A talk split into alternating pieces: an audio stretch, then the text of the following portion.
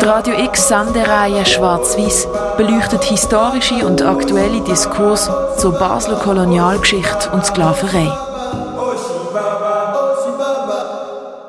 Herzlich willkommen zu einer neuen Ausgabe von Schwarz-Weiß.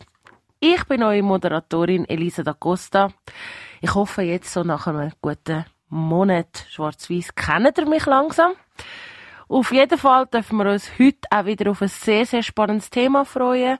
Und zwar geht es heute ums Kulturgut in unseren Museen. Genauer gesagt Kulturgut, wo aus den ursprünglich kolonisierten Gebieten vom heutigen Nigeria oder Namibia stammen. Das afrikanische Kulturgut ist vor circa 100 Jahren über die westlichen Handelsmärkte da in Basel gelandet und zwar ähm, klar dann auch in den Museumssammlungen. Und da hat der Mirko Kempf äh, sich mal mit der sogenannten Provenienzforschung auseinandergesetzt und sich gefragt, wie geht man eigentlich mit solchen Kulturgütern um? Vor allem auch gerade solche, die eben auch als heutzutage gestohlen deklariert werden können. Und ähm, was er da während seiner Gespräche herausgefunden hat, das hört ihr jetzt. I personally have this feeling that to decolonize, or I don't know, decolonization, is becoming a buzzword at this point. Um, because what does it really mean? Wenn man die Geschichten anschaut, die wir erzählen, eben, das sind auch schwierige Geschichten. Ähm, eben vielleicht auch schmerzende Geschichten. Man merkt, man merkt so richtig das Ungleichgewicht oder, zwischen den verschiedenen Kontinenten oder zwischen der Kolonialmacht und den Kolonisierten. Und ich glaube, die Museumsgeschichte geht alle an. Und das ist auch ein Ziel von dieser Ausstellung, dass man eigentlich auch sensibilisiert. Wie geht man miteinander um und wie sieht eigentlich das Gleichgewicht aus? There is this belief that Switzerland had no colonies. Therefore, it had nothing to do with colonialism. But the objects being in Swiss Museum tells another story, gives another perspective that the um, Swiss people may have been involved in one way or another in colonialism. Wir haben die Pflicht, auf die Dinge zu achten und sie zu bewahren. Genau dafür sind wir da. Das ist unser Job. Und dann natürlich möglichst viel zugänglich zu machen.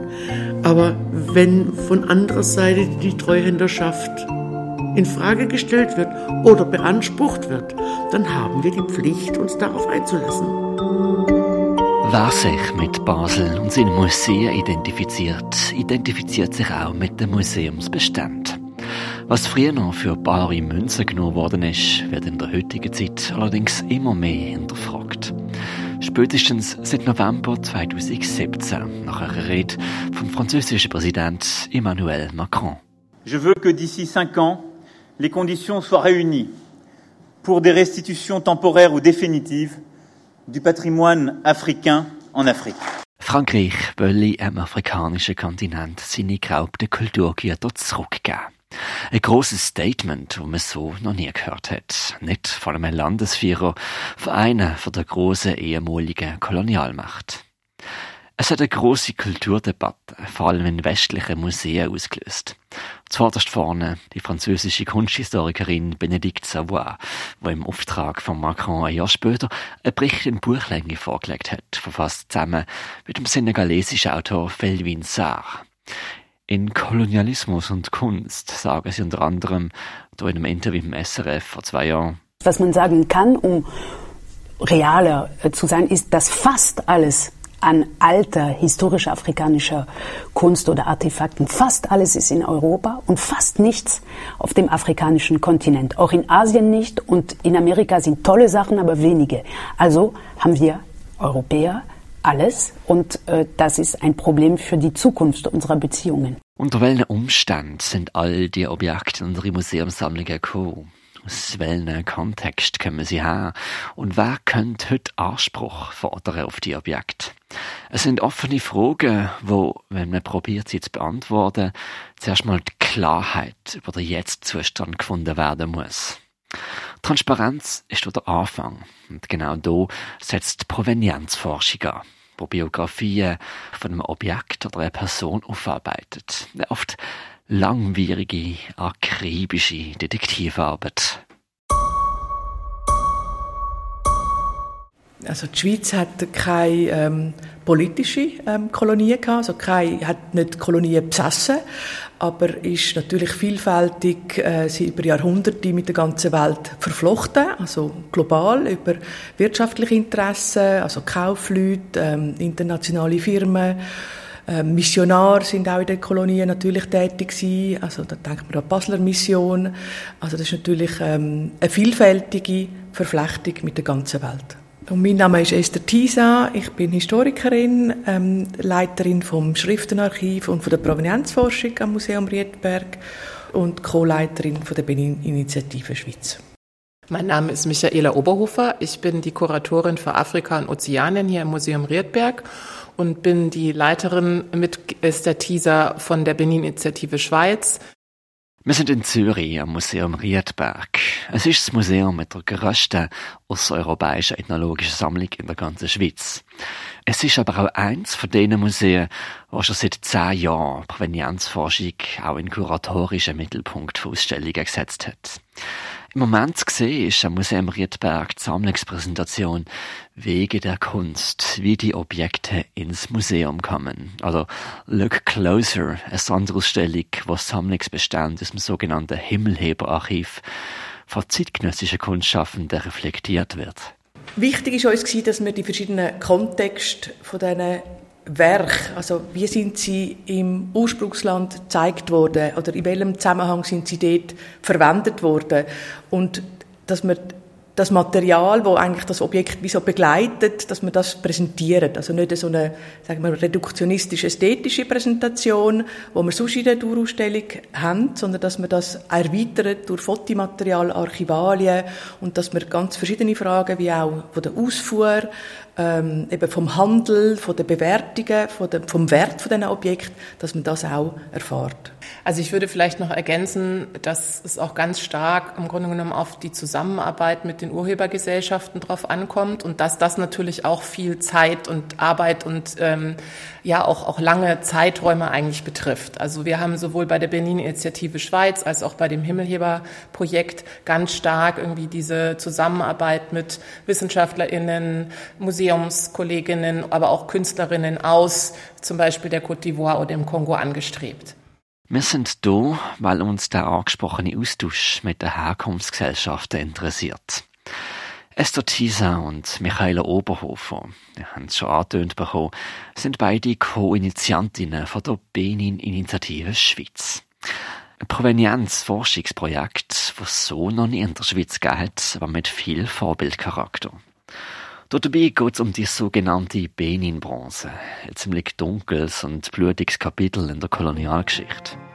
Benin ist ein Königreich im heutigen Nigeria mit einer langen Tradition an Kunsthandwerk. Eine Tradition, die stark verknüpft war mit der eigenen Geschichte. Skulpturen und Metalltafeln, die im Palast ihres Daheim hatten, haben als Gedanke dient, um an den verstorbenen Ober, also Herrscher vom Königreich zu erinnern.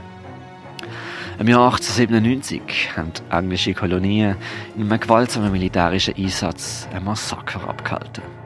Haben den Palast abbrennt und mehrere tausend solche Objekte eingepackt und mitgenommen. Die meisten sind heute noch im British Museum, viele in Sammlungen von der ehemaligen Kolonialmacht. Auch in der Schweiz finden sich rund 100 solche Bronzen aus dem ehemaligen Königreich Benin. Die Frage, was sich die Benin-Initiative Schweiz in den letzten zwei Jahren gestellt hat, wie viele von denen sind mit kolonialer Gewalt behaftet. Der Palast wurde abgebrannt und tausende Kunstwerke des Königspalastes beschlagnahmt.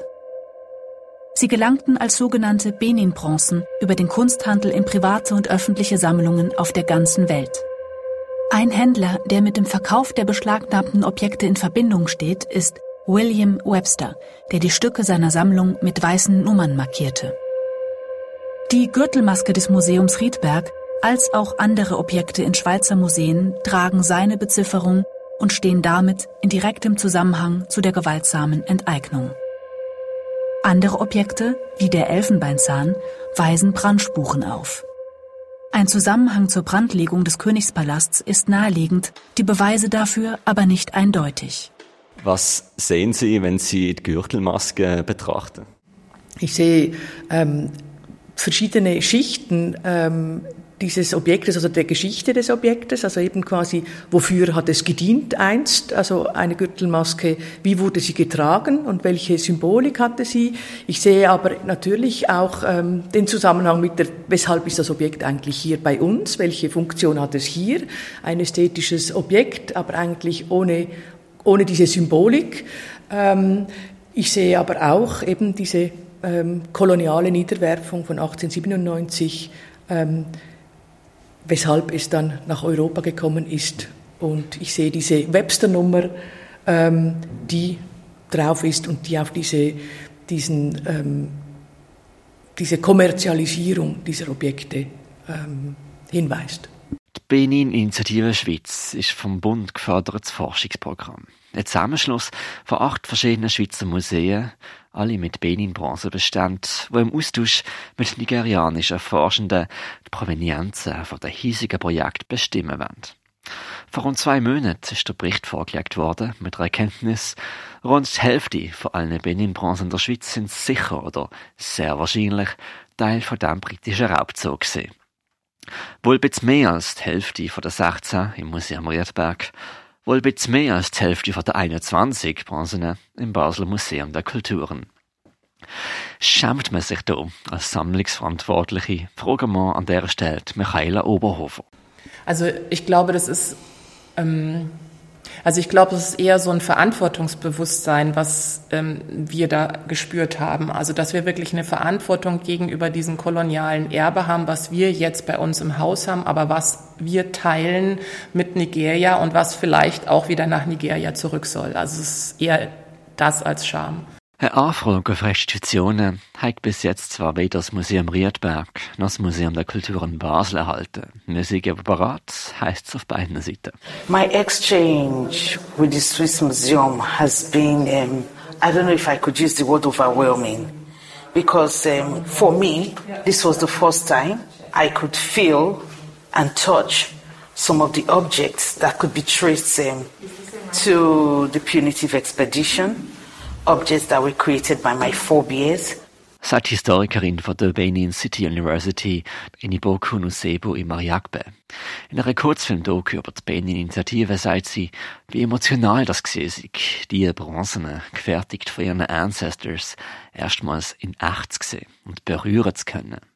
Auch sagt sie, dass es wichtig ist, dass man mit der Benin-Initiative Schweiz jetzt den ersten Schritt gemacht hat.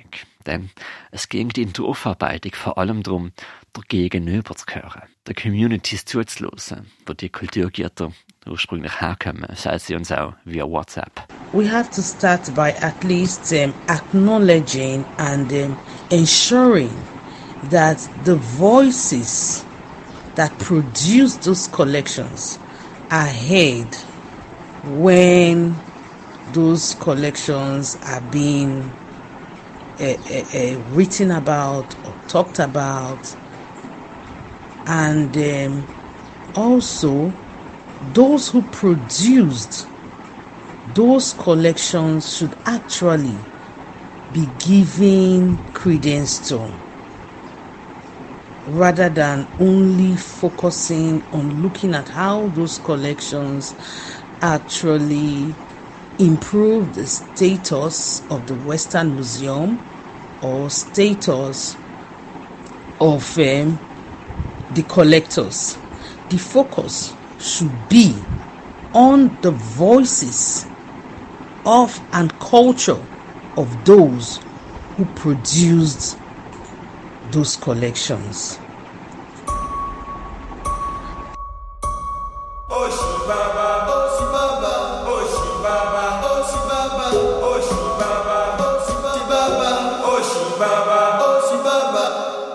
Wir haben die Pflicht, auf die Dinge zu achten und sie zu bewahren.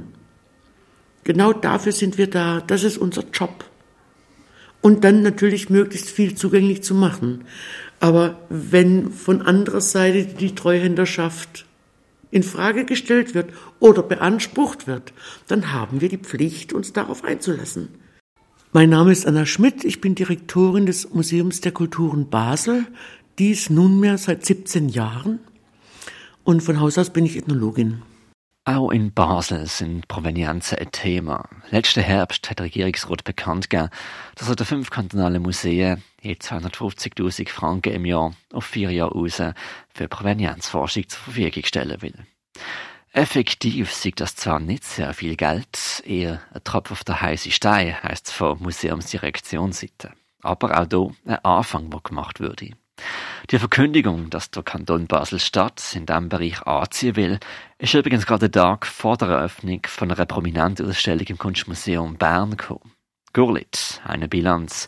Auch das eine Ausstellung mit kuratorischem Fokus auf Provenienzen gesehen, allerdings im nationalsozialistischen Kontext.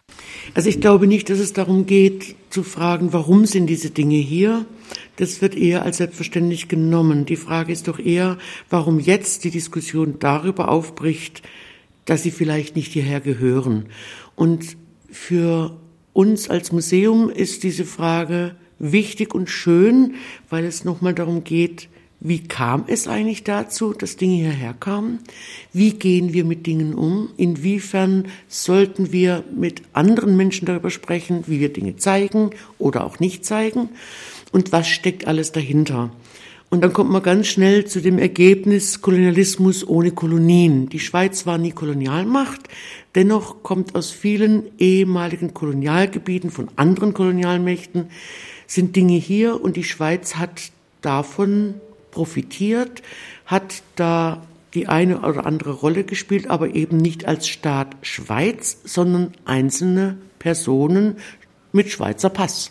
An die 340.000 Objekte fanden sich in der Sammlung vom Museum der Kulturen in Basel. Wer ernsthaft die Objektbiografie aufarbeiten will, braucht viel Zeit und Ressourcen. Immerhin, im neuen Museumsgesetz ist festgeschrieben worden, dass Museen die Herkunftsforschung für ein Objekt kultivieren sollten. Des Weiteren ist die politische Ausgangslage allerdings komplex. Die Definitionen von dem, was Raubkunst ist und dann sowieso weiter, wer Anrecht hat, ist undurchsichtig.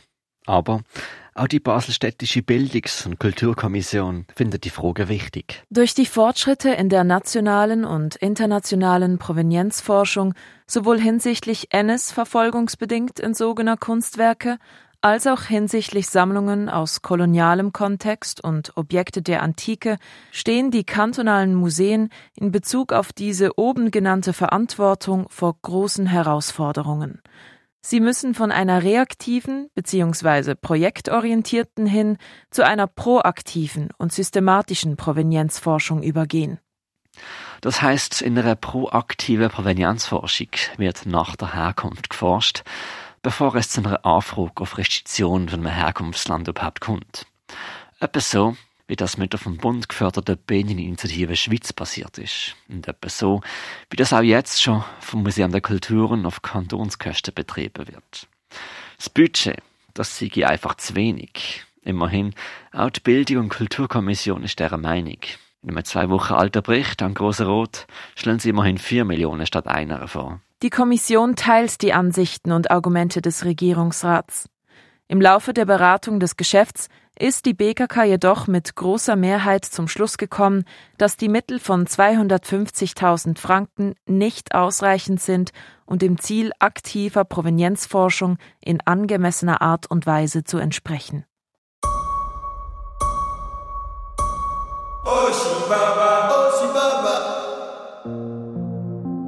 Und dann stellen wir uns vor, wir wissen über ein Objekt, dass es einen kolonialen Hintergrund hat, von einer Herkunftsgesellschaft aktiv geraubt worden ist und seit 100 Jahren in einem von unseren Sammlungen steht. Gewisse behaupten, dass so ein Objekt jetzt auch Teil von unserer Geschichte ist. Andere, wie Benedikt Savoy und Philmin Sarr sagen, zurückgeben. Ganz so einfach sei das aber nicht, sagt uns vom Museum der Kulturen Anna Schmidt. Bleiben wir bei Benin, dann ist völlig klar, da gibt es aus Nigeria selber unterschiedliche Haltungen.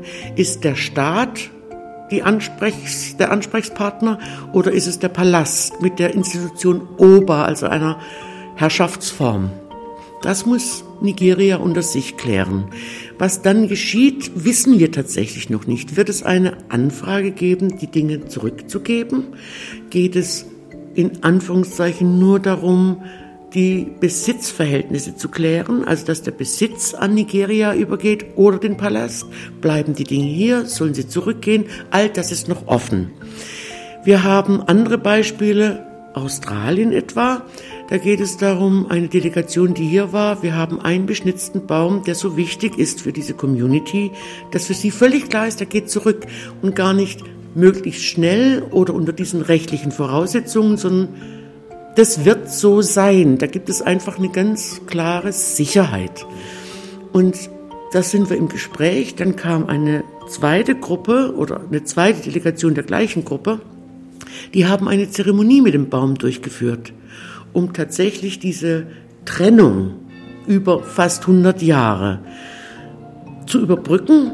Einerseits gleichzeitig die Geschichte dieses beschnitzten Baums von hier mit aufzunehmen. Das wird nicht negiert und das durfte nicht sein, sondern ist so. Damit gehen wir um, bis hin zu dem, dass sie uns erlauben, diesen Baum auszustellen in der nächsten Ausstellung. Es würde ein gemeinsamer Code of Conduct fehlen. Das sei aber im Moment nicht nur schlecht. So können sich die verschiedenen Institutionen, aber vor allem auch die Gesellschaften zu finden probieren. Dafür sei es aber wichtig, dass man das auf gleicher Augenhöhe mache. Und ja, es mag idealistisch klingen, aber ich glaube wirklich, wir müssen doch erstmal rausfinden, wer hat eigentlich woran Interesse. Es gibt vieles bei uns in der Sammlung, was nicht mehr von Interesse ist für die sogenannten Herkunftsgesellschaften. Und da wird es auch, also dann muss man auch nicht entsprechend was auflegen oder was anders machen.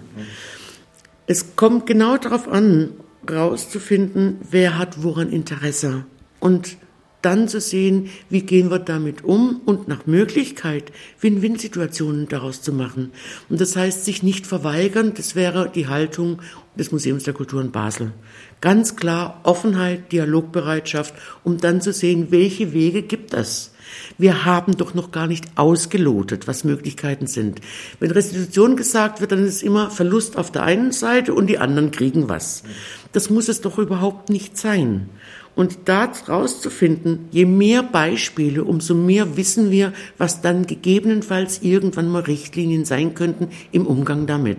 Und das ist die Herkulesaufgabe, ja, aber eine wunderschöne.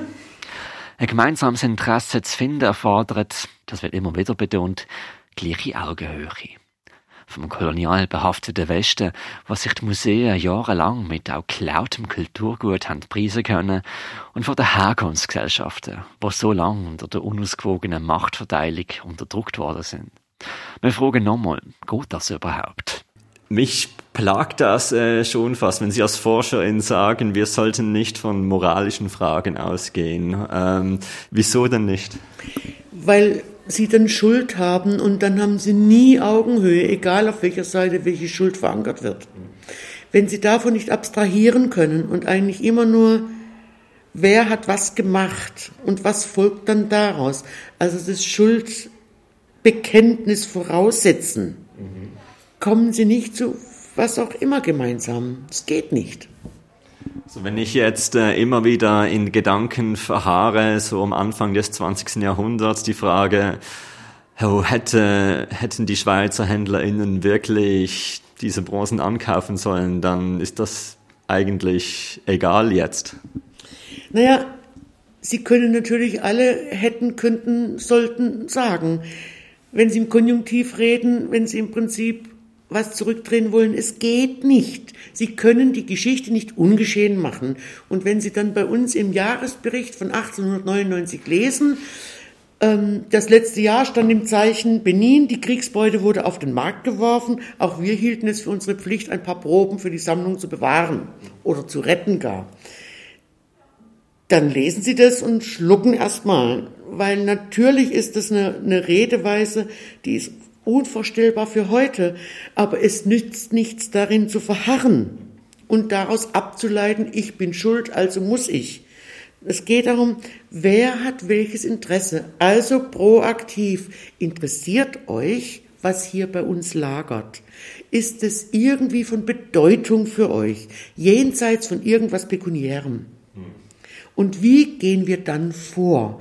Ich meine, eher vorbehaltlos in so eine Diskussion zu gehen, anstatt mit Schuld zu argumentieren, eröffnet doch ganz andere Möglichkeiten. Sonst muss ich einfach sagen, es muss zurück. Ich gehe zur Botschaft und frage nach, wie gehen wir jetzt am besten vor? Und dann bin ich es vielleicht los, aber nicht entschuldet. Eine Entschuldung ist nicht möglich. Gerade das ist ein wichtiger Punkt, den Anna Schmidt, Direktorin vom Museum der Kulturen, anspricht.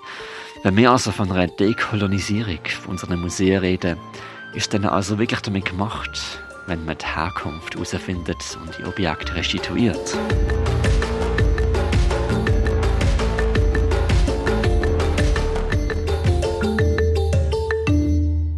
I personally have this feeling that to decolonize or I don't know decolonization is becoming a buzzword mm. at this point. Um, because what does it really mean? So my name is Maria Randy Mwatondange, and I am currently a master's student at the Center for African Studies here in Basel, uh, but originally I'm from Namibia. Art Maria Randy Mwatondange hat im Museum der Kulturen Basel Provenienzforschung betrieben. Und so hat sie geholfen, den namibischen Bestand für die Sammlung zu recorden. Das ist passend, weil sie hat auch schon in Namibia für die Museum Association geschaffen. Auch Namibia ist um 1900 besetzt gewesen. Deutsche Kolonialisten haben in dieser Zeit das betrieben, was mittlerweile als erster Völkermord vom 20. Jahrhundert angeschaut wird, wo sie Angehörige von den Herero und den Nama niedergeschlagen haben. Gewisse Überbleibsel aus dieser Zeit sind auch in unseren Museen. Auf die grossen Fragen antwortet Maria Rand im Watandange aber nicht als Teil von einer Institution, sondern als unabhängige Person. When I was doing this research, I didn't really get the chance to sit down and work through my feelings as to what I think or how I feel about it. Maybe that would will come. um, it's still to come, but I mean, yes, it, it is difficult in, in terms of when you when I just see that these objects exist but um, communities or people back in Namibia may not be aware that they exist in the space here in Basel, for instance. So that's that's quite. It makes me wonder then how much more of these objects are out there that we don't know about. So the, maybe that's the the difficulties that, yeah, that come to mind. Like there might be so much more that we don't know that is out there that um, yeah and such work is how we find out about them. Das Wichtige an dieser Arbeit sei es eben auch, sichtbar zu machen, was für Bestände um sind. Vor allem eben auch sichtbar zu machen für die Communities, die das betrifft. Maybe to touch on whether restitution should be an option. I think that should the question should not be posted to necessarily to me. Yes, I am a Namibian person. I work work on these collections, but more broadly, um, first of all, is to let the communities in Namibia know that these objects exist here in Basel, um, or this particular collection exists here in Basel, and then they are the ones to make the decision on what is the next step. Mm. Yeah, because um, we can write all literature, we can produce knowledge all about these objects, and you know, but these communities are the ones to decide what happens next. If they say, okay, we would like to have a conversation, that's what they would want. If they say they would like to start a process of restitution, then they say so. If they say, okay, we would first like to visit the collection to see it physically, then that that would be the case. But I cannot tell you what should be done because then it's not up to me. Um, yeah, it should be up to the communities where these objects come from to choose what happens with these collections or these objects. Des Weiteren sei so etwas wie eine Restitution vor allem aber nicht der Abschluss, sondern ein Anfang. Ein Anfang, der politisch unbedingt wichtig ist. Yes, I definitely think it is building bridges and building relationship because the process doesn't end with restitution. It is, I think, the work starts when the restitution happens. That's when the beginning of everything starts, because then you think about research, for instance. Um, you further the research. What do we do then? Um, how do we in, integrate these restituted uh, objects or collections back into the communities? Uh, what are the kinds of projects that can come up in terms of is it exhibitions? Is it uh, museums? Is it uh, cultural centers? Like, you know what I mean? Um, because it cannot just end with, okay, there's a process, we have returned these objects, now they're there, and it's out of our, it's no longer our problem. Restitution sei der Anfang von einer gemeinsamen Beziehung. Um auf Augenhöhe zu kommen und zu bleiben, sei eine Zusammenarbeit unbedingt notwendig. Aber auch nur, wenn das die Herkunftsgesellschaften auch wollen. Auf die Frage, ob die alte Geschichte, die Objekte aus unseren Sammlungen nicht also so etwas wie Weltkulturerbe macht, winkt sie aber ab. Terming it to say that it becomes World Heritage, that's also assuming that, or then agreeing that we have a shared history everywhere. Then that also becomes a difficult topic to think or to, to speak about. Because when, when it becomes world history, um, I would say it washes down a particular history that happened at a particular time at a, in a particular place. So, how do we then um, look at these very unique issues and maybe, I don't know, find recon- parts of recon- reconciliation when we say it now becomes a global thing? So, would you say this particular fertility doll is more than world history? To the people that it comes from, it may be. That should be a consideration that it can and, and it is. It, be, it becomes then world history, it can be world heritage once these communities know that this doll is here. They agree with the stories that have been told about these dolls because they might not agree with the stories that have been told about it. So, saying that I take this doll right now and make it World Heritage is saying that you have, in fact, you have excluded once again the communities where they come from. Because you have not asked their opinion. They haven't told you what they think and what they want. Perhaps they don't want it to be known as World Heritage. What if they want to keep it to themselves? So that's also another thing. Wenn man aus einer Fertility Doll, die 1916 vom Karl im Obersteg akquiriert worden ist, oder eine Armreife, wo dem Fritz Sarrazin 1914 geschenkt worden ist, oder alles solche Objekte plötzlich zum Weltkultur erhebt, dann würde das die wahre Bedeutung, wo die Herkunftscommunities den Objekt gegenüberstellen, schmälern. Dann wären wir wieder sehr noch an der paternalistischen westlichen Handhabung, die jahrelang der Diskurs dominiert hat. Auf die Frage, ob wir uns für die Sammlungen schämen müssen, lacht Maria Randy Watondange und sagt gelangweilt. Um, no, it's, it's, I would say it's a typical anthropological or typical ethnological collection. Meaning it's it's almost replica of what you would find in a German museum, in a British museum. Yeah, it's it's a typical, really typical anthropology collection or whatever you may call it, ethnology, ethnography, I don't know. but yeah. Wir fassen zusammen. Auch wenn die Schweiz keine Kolonie hat, sind wir ein Teil von der Kolonialgeschichte. Die geraubten Objekte, die wir in unseren ethnologischen Sammlungen haben, sprechen hier für sich. Dass wir das aber überhaupt vor Augen haben, das gehört ebenfalls zum Auftrag und da setzt die Provenienzforschung an. Wie gründlich sie das machen können, ist eine Ressourcenfrage. Aber nur wenn wir die Hintergründe von diesen Wegen ins Museum kennen, können wir handeln. Und das muss so gut es geht auf Augenhöhe mit den Herkunftsgesellschaften passieren. Und falls es zur Restitution käme, dann wäre auch das erst der Anfang. Weil die Akte von Gewalt, Raub und Unterdrückung, die begangen worden sind, die bleiben so oder so bestehen.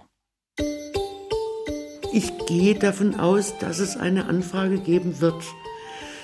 Wenn es jetzt keine gäbe, würde ich nicht als allererstes sagen, ja, aber bitte nehmt's doch. Das, man muss es vielleicht auch realistisch einschätzen. Nigeria und Benin haben schon sehr, sehr lange darum gebeten, ihre Objekte zurückzubekommen, insbesondere jene, die ganz klar historische Inhalte haben. Und das wurde immer sehr nonchalant und sehr von oben herab bestenfalls ignoriert oder eben auch brutal abgesagt. Und da geht es sehr viel mehr um die Kolonialmächte als um die Schweiz. Die Sammlungen sind, sind Brücken oder, ähm, in die Herkunftsländer und diese Beziehungen, die wir dann in die Herkunftsländer pflegen, zu Museen oder zu Künstlern, zu Wissenschaftlern, ähm, die können dann auch eben in Fragen oder der Zukunft der Sammlungen, auch der, der Restitution münden. Aber ich glaube, übergeordnet ist wirklich eigentlich diese, diese neue ethische Beziehung, wie sie auch ähm, Benedikt Savoy und Felvin Saar gefordert haben. The most exciting part of this project is the dialogue between Nigeria and Switzerland on the one hand and between researchers in Switzerland and Nigeria on the other hand. In this um, project now, we try to bring in the different stakeholders. And for some, this is the first time they're experiencing something like that. And I think it's important to hear the voices of others. I think that is the most interesting aspect of this uh, project and research. Was kann die Bevölkerung leisten oder der Kanton leisten, um ihnen zu helfen, koloniale Geschichten zu, aufzuarbeiten? Also die eine Hilfe ist ja schon mal, dass Provenienzforschung in dem revidierten Museumsgesetz verankert ist. Also gesetzlich. Es wäre die logische Folge davon, dafür die Finanzmittel zur Verfügung zu stellen. Und da haben wir gerade mal angefangen. Also die 250.000 im Jahr für fünf Museen für vier Jahre ist mal sehen, ob es durchkommt durch den Großen Rat und dann sehen wir von da aus weiter. In Bezug auf die Bevölkerung wäre es wunderbar, wenn uns gelänge, sie dafür zu interessieren, was es bedeutet, ohne Schuldfragen zu stellen, ohne Schuld zu vermitteln, sondern tatsächlich, das ist geschehen, setzen wir uns damit auseinander, was nicht bedeutet, jetzt muss ich Abbitte leisten, als Einzelne ich noch so spitzbübisch nachfragen, wenn Sie jetzt äh, sagen, hoffentlich erreicht das Geld, müsste bei den 52.000 noch, noch zwei Nullen dran, oder? Ungefähr so. Okay, gut. Und zwar pro Jahr. Und zwar für die nächsten zehn Jahre. Das ist ein kurzer Einblick zum Umgang mit postkolonialen Kulturgütern in der Schweiz und der komplexen Ausgangslage von der Provenienzforschung. Geredet hat der Mirko Kempf mit Esther Tissa und der Michaela Oberhofer vom Museum Riedberg. Sie sind unter anderem auch von der äh, Benin-Initiative Schweiz. Museum Riedberg hat das ja initiiert. Dann unter anderem auch mit der Annie Burkung Uzebu Imariakbe von der University of Benin in Nigeria. Dann hat er auch geredet mit der Anna Schmidt. Sie ist Direktorin vom Basler Museum der Kulturen. Und der Maria Randy Matondange. Sie ist Masterstudierende am ZSB, also Zentrum für Afrikastudien Basel. Dann auch noch wichtige News für die, die es ähm, nicht mitbekommen haben. Die Ausstellung wegen der Kunst am Museum Riedberg ist übrigens verlängert worden und läuft noch bis am März nächstes Jahr. Das heißt, ihr habt jetzt noch gut mehrere Monate Zeit, sich die anzuschauen. Es lohnt sich. Für die, die jetzt aber wissen wie es weiter mit Schwarz-Weiß, nächste Woche haben wir eine kurze Pause, weil Radio X hat Jubiläum.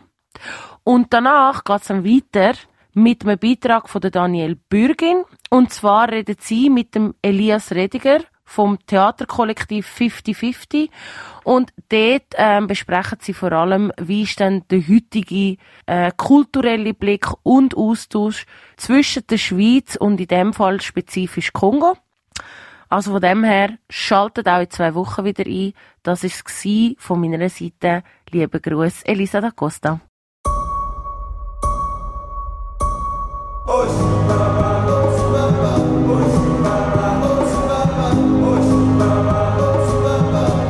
Schwarz-Weiß, eine Radio X Spezialreihe über die Verstrickung von Basel in der Kolonialgeschichte und Sklaverei.